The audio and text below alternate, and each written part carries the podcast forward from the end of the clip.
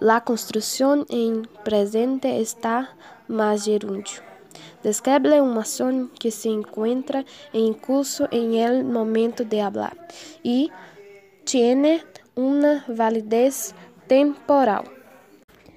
En este apartado aprenderás a identificar las situaciones en las que se debe emplear el presente continuo en español y las reglas de conjugación en presente, pasado y futuro, así como las formaciones regulares de algunos verbos en gerundio. En la sesión de ejercicios puede poner a prueba todo lo que has aprendido. Ejemplo.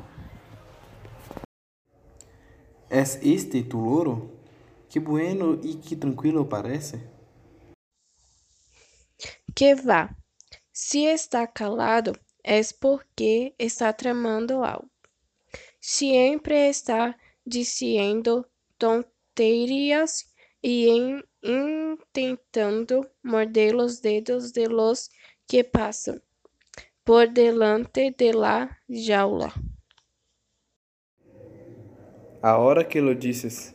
Creio que me está mirando de uma forma estranha. Melhor se me alejo de la jaula, não?